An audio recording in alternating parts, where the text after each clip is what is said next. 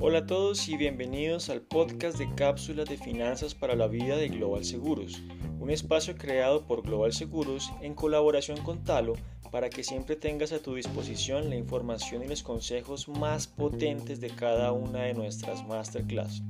Recuerda que puedes asistir si aún no sabes cómo, sigue a arroba Global Seguros Call en Instagram y Facebook y a arroba Talo Finanzas en Instagram y Facebook para que no te pierdas de nuestra programación.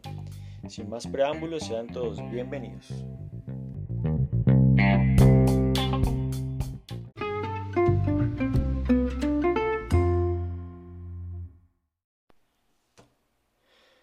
Todos y bienvenidos a este tercer y último podcast de cápsulas de finanzas para la vida de Global Seguros. El día de hoy estaremos hablando sobre inversión y diversificación de ingresos. Veremos algo de matemáticas financieras, también planeación financiera y finalmente hablaremos de sistemas pensionales y planes de retiro. Sin más preámbulos, sean todos bienvenidos.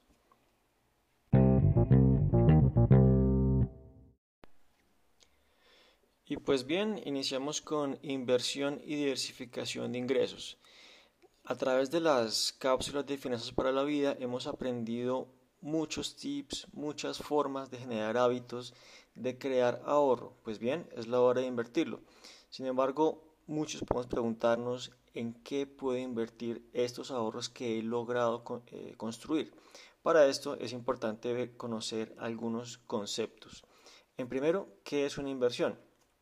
Pues bien, una inversión es una cantidad de recursos o de dinero que te sirve para generarte más ingresos o más recursos. Puedes verlo como pequeños soldaditos que trabajan a tu favor para que tú generes mayores ingresos a futuro. Muchas veces confundimos eh, inversiones con simples compras. Por ejemplo, eh, en la mayoría de, de, los casos, casi siempre, eh, comprar un vehículo no es una, inversión porque finalmente lo que hace es generarte costos y gastos, te saca dinero de tu bolsillo. En, ese caso, en realidad lo que adquiriste fue un pasivo. Recuerda que una inversión eh, funciona como un activo y un activo es todo aquello que pone dinero en tu bolsillo, no que te lo saca. En este orden de ideas, eh, una inversión es algo que te permite acumular riqueza y generar capital. Pues bien, em, ¿qué hay que considerar al momento de invertir? Tenemos eh, cuatro conceptos claves. El primero, ¿cuál es la rentabilidad esperada? ¿Cuánto esperas ganarte de, ese negocio o de esa inversión que estás haciendo? Es muy importante que lo sepas de antemano. Esto viene muy ligado al concepto del riesgo que tú estás aceptando por esa inversión. ¿Qué tanto estás dispuesto eh, o dispuesta a arriesgar de ese capital? ¿Es mucho? ¿Es poco para ti? ¿Crees que eh, si lo pierdes estarías bien con, con esa pérdida? Es algo que tienes que tener muy claro a la hora de invertir. Tercero, el horizonte de inversión. ¿Cuánto tiempo estás dispuesto a quedarte en esa inversión, a aguantar esa inversión? Es un tiempo muy corto, tal vez de un mes, porque eh, el dinero es para otra cosa, eh, o puedes estar 5 o 10 años para inversiones de muy largo plazo. Tienes que tener esto muy en cuenta antes de comenzar a invertir.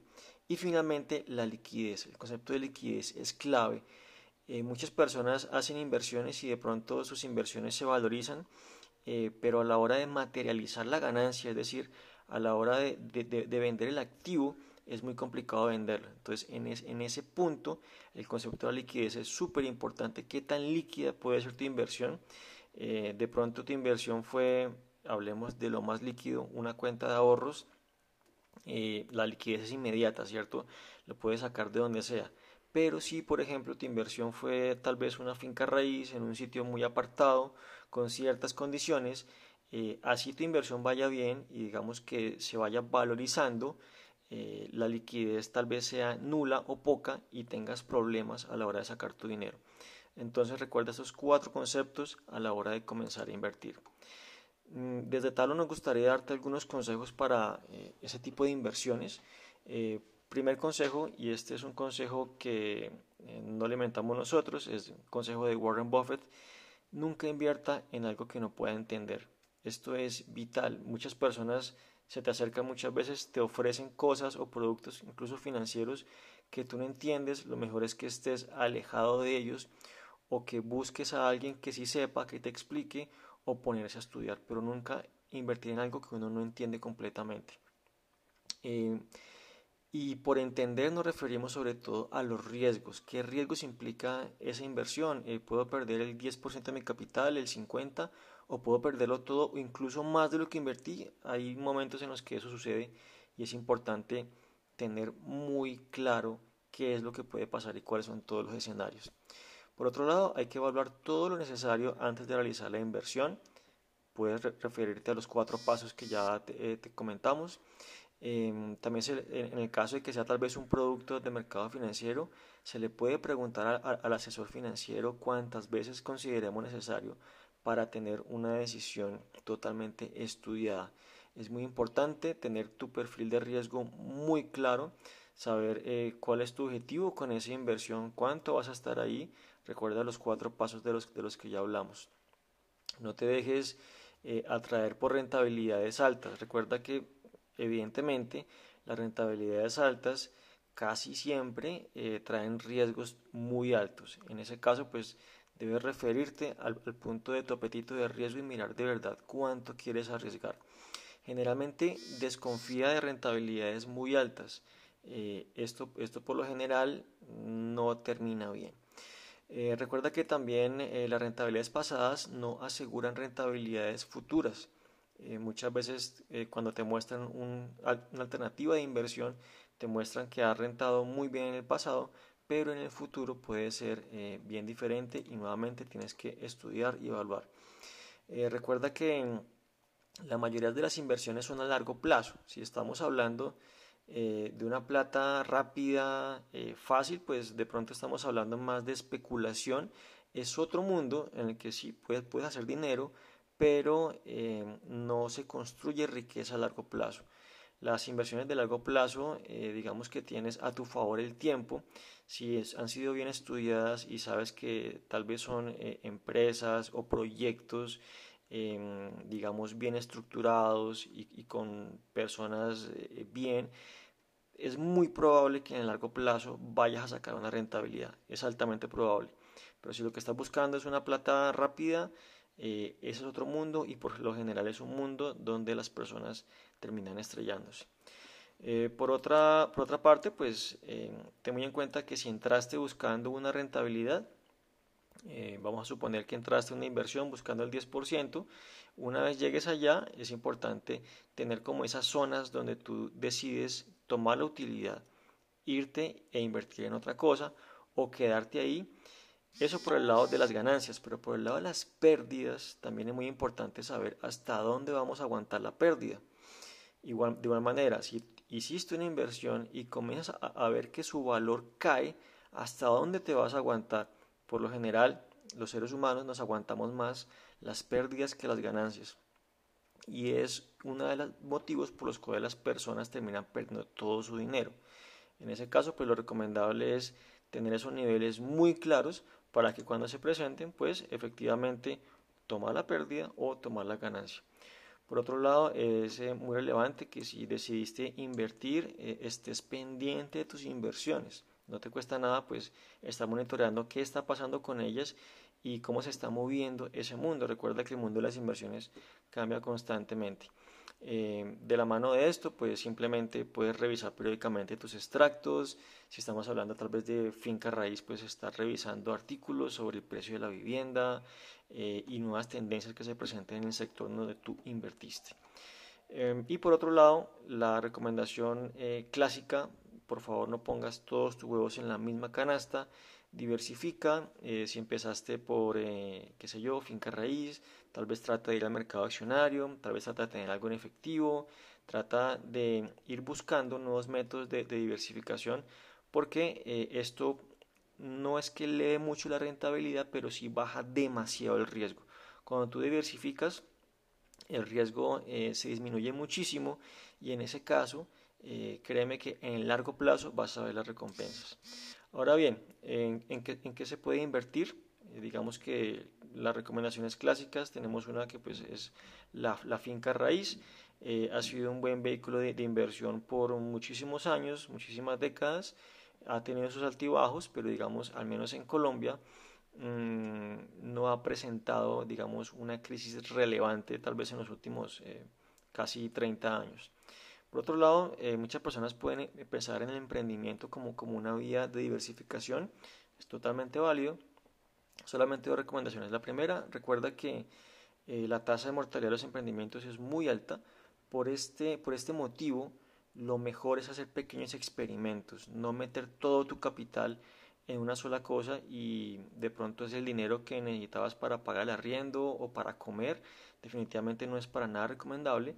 Eh, ojalá sea dinero extra, eh, ojalá sea que tú puedas volver a, hacer nuevos experimentos, a tratar de sacar un producto o un servicio al mercado, tratar de validarlo y saber si de verdad si se vende, eh, si de verdad es rentable. Son muchas las interrogantes a las que se enfrenta eh, un emprendedor, pero por favor eh, no, no jugar con, el dinero de, la comida, por ejemplo, a la hora de invertir.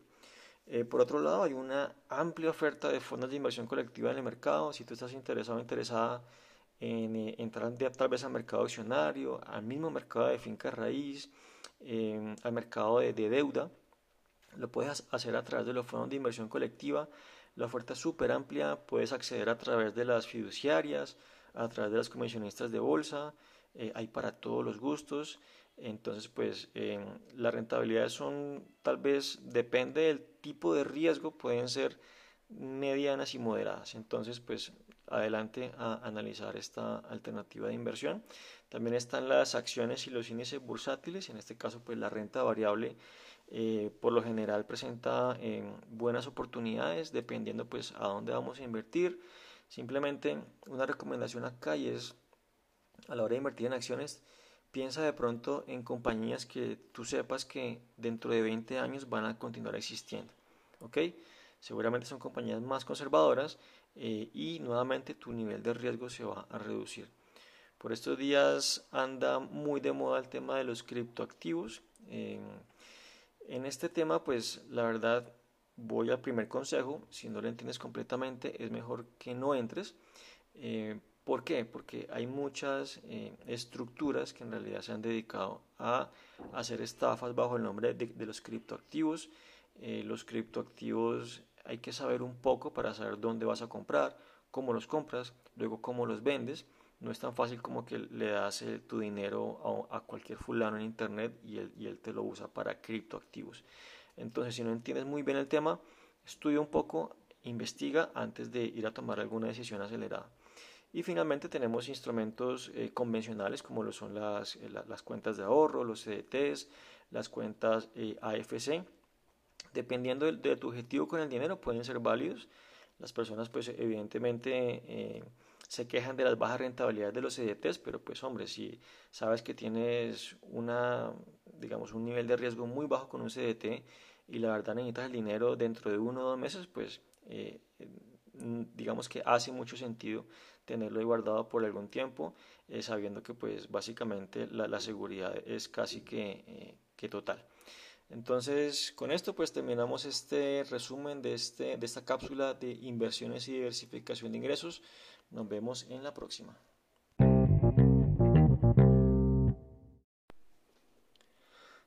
Pues bien, continuamos con matemáticas financieras para la vida y aquí empezamos con una frase muy interesante, el dinero nunca duerme. Esta es una frase de una película, Wall Street 2, y es demasiado cierta y en el tema de las matemáticas financieras vamos a ver que es vital.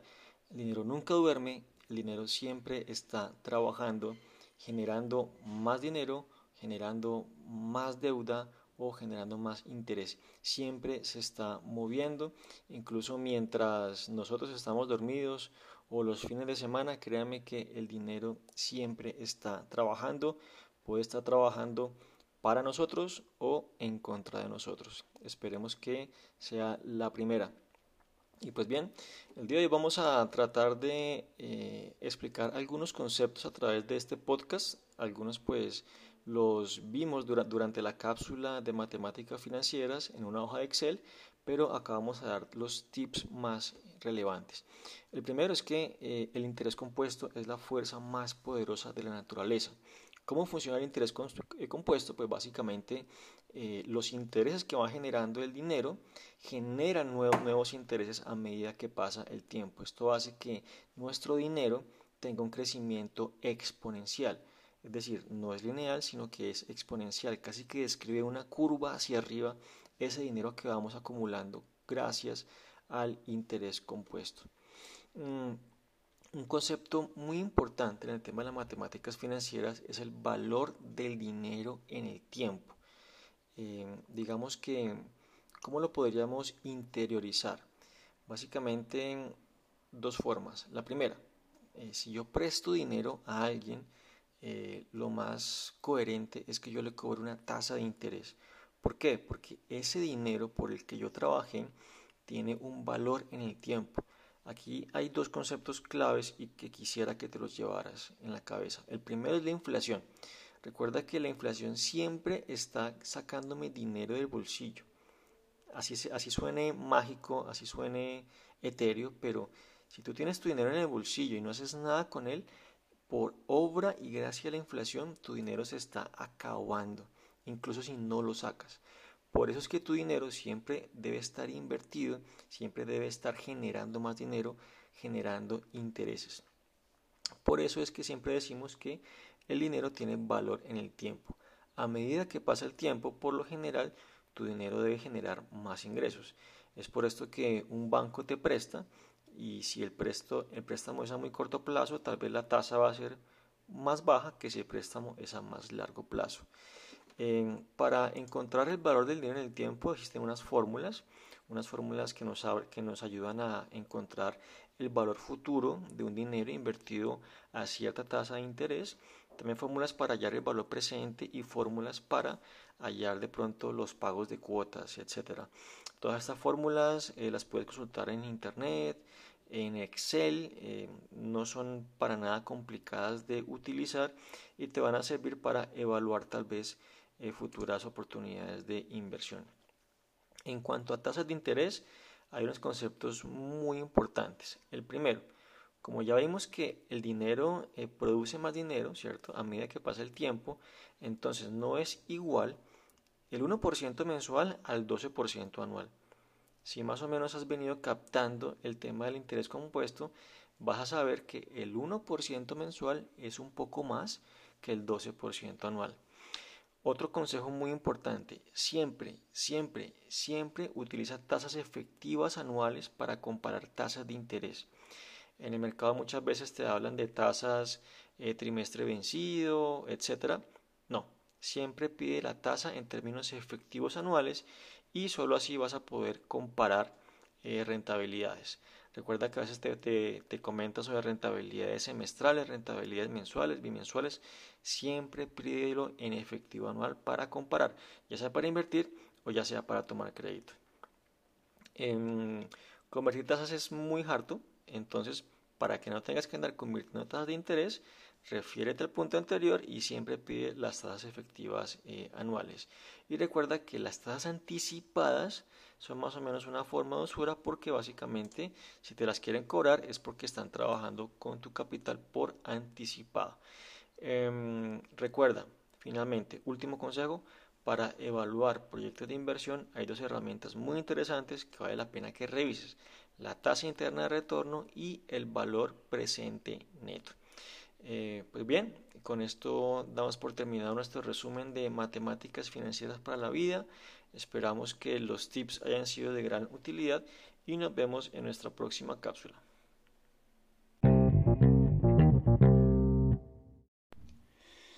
Muy bien, y damos paso a nuestra cápsula de planeación financiera, objetivos y productos. Em, aquí iniciamos nuevamente con una frase muy interesante. Dice así, la razón principal para fijarse metas personales es por lo que te obligan a convertirte para alcanzarlas. Ojo, las metas adquieren poder y se vuelven realizables cuando se escriben, se anotan en un papel, libreta o herramienta digital. Yo sé que esto puede sonar mucho a la ley de la atracción o cosas por este estilo, pero pues hay muchos autores y muchas personas que en realidad eh, han demostrado que pues esto tiene cierta utilidad. Eh, aquí quisiera recomendarles un libro muy interesante, se llama Piense y hágase rico o Think and Grow Rich. Eh, en realidad que muestra la manera en la que tú visualizas las cosas, te trazas objetivos y terminas lográndolo. Pero para esto tienes que ser, eh, ¿cómo lo diría yo? Tienes que ser muy constante, tienes que tener esa meta trazada en tu mente, no solo en tu mente, sino en, en, un cuaderno, en una libreta, en tu computador, en tu celular. Créeme que a medida que tienes un objetivo, una meta, y lo repites, y lo repites, y lo repites, y estás siempre con él fijo, es mucho más probable que lo alcance. Eh, los objetivos que digamos, eh, tú, tú, tienes en tu mente, pues sí, pueden ser algunos objetivos que tengas en la vida, pero al final, si no tratas de materializarlos de alguna manera, se terminan convirtiendo en deseos pasajeros. Y esos deseos pasajeros se pierden en ese mar de información eh, del que estamos siendo atacados eh, todos los días, casi que constantemente. Entonces, las metas siempre deben responder a tres preguntas. La primera, ¿qué quieres ser? Esas son las metas más transformadoras eh, y responder a la pregunta de ¿en qué te quieres convertir? La segunda, ¿qué sueñas hacer? Tal vez hablamos de vivir experiencias, pero también de cosas que deberíamos hacer para cumplir para llegar a ser eso que queremos convertirnos. Y la tercera, ¿qué te gustaría tener? Aquí ya hablamos pues obviamente de las posesiones materiales y que pues enriquecen tu eh, realización eh, personal y pues tu satisfacción con tu situación. Bueno, muy bien, vamos a ver algunos, una técnica muy interesante para trazarnos objetivos.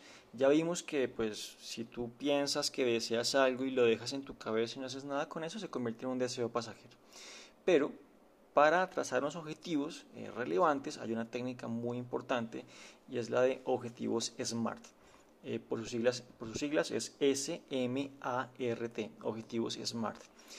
Em, cada uno, pues si lo traducimos al español, nos hablan de que los objetivos deben ser, por un lado, específicos, por otro, medibles, también alcanzables, relevantes y basados en el tiempo. Por ejemplo, uno muy común. Uno dice, oye, eh, yo quiero bajar de peso. Ok, está bien, es tu deseo, pero no es un objetivo, para nada. Eh, no cumple con, con, nada desde lo que estamos hablando. Eh, si quieres bajar de peso, bueno, se puede medir, sí, claro, pero no has dicho cuántos kilos quieres bajar de peso. no has dicho en qué tiempo quieres bajar de peso. te faltan muchas cosas para que pues, ese objetivo pueda ser cumplible. Si por ejemplo tú, eh, digamos, reacomodas ese, ese deseo de bajar de peso y más bien dices, yo quiero reducir 7 kilos de mi peso corporal en un plazo de 6 meses, es algo muy diferente y una vez te trazas ese objetivo, sabes que tienes un plazo específico, sabes que tienes unas metas y es mucho más probable que llegues a un plan para que lo cumplas a que si pues te quedas con quiero bajar de peso. Muy bien, em, te vamos a hacer siete recomendaciones para lograr cualquier meta en tu vida. Em, la primera, haz una lista detallada de las metas que quieres conseguir, ¿cierto? Ya lo dijimos, coge una hoja de papel, coge un, un computador, un celular, donde las puedas tener y ojalá léelas muy frecuentemente, de hecho se recomienda todos los días. Segundo, establece un plazo para conseguir cada objetivo si tu meta es en un año, de pronto trata de partir eso en trimestres, en meses, para que veas cómo vas evolucionando para lograr esa meta. Eh, identifica el propósito detrás de cada objetivo. un propósito detrás, por lo general, tiene mucho más impacto que simplemente tener por tener. Eh, siguiente eh, consejo, desglosa cada objetivo en tareas a realizar. Nuevamente, eh, si tienes un objetivo, pero para llegar a ese objetivo tienes que cumplir ciertos pasos, trata de desglosarlos en, digamos, en, en tramos y trata de ir chequeando cada uno de esos tramos. Muchas veces un objetivo lo vemos como algo muy lejano, muy inalcanzable, pero a medida que comienzas a saltar esos obstáculos, a medida que comienzas a cumplir esos, esas pequeñas metas, esas pequeñas victorias, vas viendo que la meta se acerca cada vez más y seguramente lo vas, a, tener, vas a tener más probabilidad de poderlo alcanzar. Eh, el otro es toma acción inmediatamente. Este es súper importante, el hacer. Tú tienes un objetivo, párate ya, busca lo que tienes que hacer y ponte a hacerlo. No, no te quedes pensando, no te quedes paralizado analizando. El hacer es muy importante. Muchas veces cuando tú comienzas a hacer algo, puede que no logres tu objetivo, pero puede que logres algo mucho más importante incluso o algo diferente, pero ponte a hacer algo. Párate de ahí y hazlo ya. Em, otra recomendación, eh, es una técnica que también eh, muchos dicen que es muy, muy interesante. Eh, realiza algo todos los días relacionado con el hacer. Mira que si tú todos los días avanzas el 1%, en 100 días tendrás el 100%. O sea, en un poco más de 3 meses habrás logrado tu objetivo. Si en un día avanzas tan solo el 1%, entonces no dejes que pase un día sin que hagas algo por lograr ese objetivo. No sé, estudiar, leer algo, eh, invertir, lo que sea, pero no dejes de avanzar ese 1% todos los días. Eh, y finalmente piensa en tus objetivos diariamente, haz un seguimiento periódico, entérate, eh, no los dejes pasar como deseos pasajeros que se pierden en ese mar de información del que estábamos hablando. Finalmente, en cuanto al tema financiero, Aquí en Talo pues te hemos creado un checklist en el cual puedes ir eh, trazándote metas, mirando objetivos y pues evidentemente eh, tal vez haciendo un plan de acción. Primero que todo, tener un fondo de imprevistos. Uno nunca sabe qué le puede pasar. Eh, segundo, tratar de llevar las deudas a cero. Las deudas no son malas, pero pues digamos que si exceden cierto nivel no nos gustan y si son cero mejor porque ese dinero que usábamos para pagar deudas ahora lo usamos para invertir y para acceder al interés compuesto del que ya hablamos. Tener seguro siempre es importante.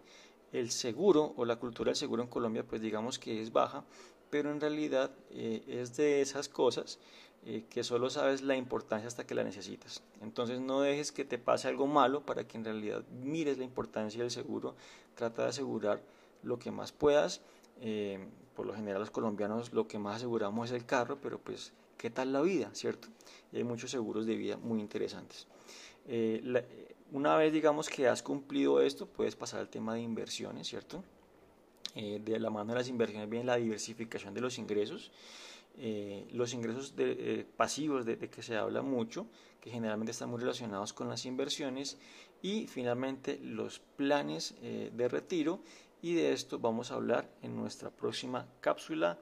Espero que les haya gustado, nos vemos.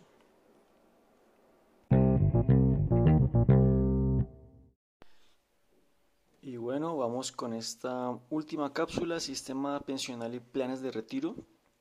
Aquí empezamos con una frase acuñada por Talo y ¿con qué excusa le vas a salir a tu yo del futuro? Hablamos de ese yo del futuro como esa persona que está allá, en ese futuro lejano, que tal vez te está tratando de hablar en este momento para que haga las cosas mejor. O de pronto tú, ¿qué le estarías diciendo a, a tu persona de hace 10 años? ¿Qué quisieras que cambiara? ¿Qué quisieras que hiciera? ¿Qué quisieras que estudiara? ¿Qué quisieras que invirtiera?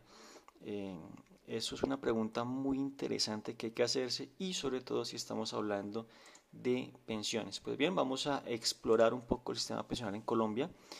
Eh, como algunos de pronto sabrán, tenemos dos regímenes, tenemos un régimen público y tenemos un régimen privado.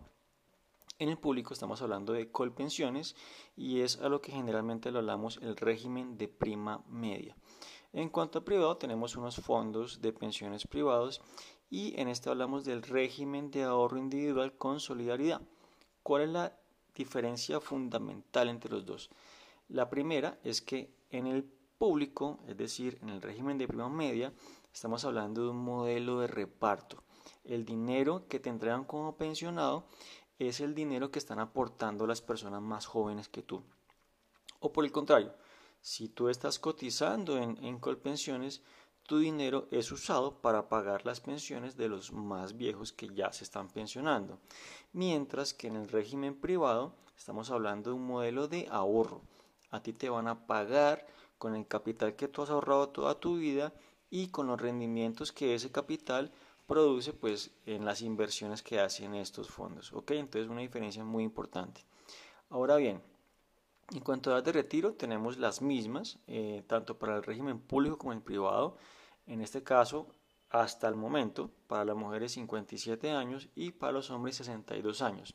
Sin embargo, hay una diferencia en cuanto a las semanas cotizadas, debido a que en el régimen público, es decir, en Colpensiones, tienes que trabajar 1.300 semanas, mientras que en el privado eh, tienes que trabajar 1.150 semanas, es decir, tienes que cotizar menos tiempo en el privado. Ahora bien, ¿qué pasa en el caso de que eh, tú de pronto no logres ahorrar lo suficiente como para una pensión? ¿Qué pasa con la devolución de los recursos? Es un caso, digamos, que vale la pena plantearse. Eh, en el régimen público, en Colpensiones, te entregan tu capital más la inflación del periodo. En el régimen privado te entregan tu capital ahorrado más los intereses generados en ese periodo. Por lo general, a nivel histórico, y son cifras que ya hemos corroborado con los entes de control, eh, es mucho más rentable, eh, digamos, los intereses que me generan estas inversiones que tienen los fondos de pensiones.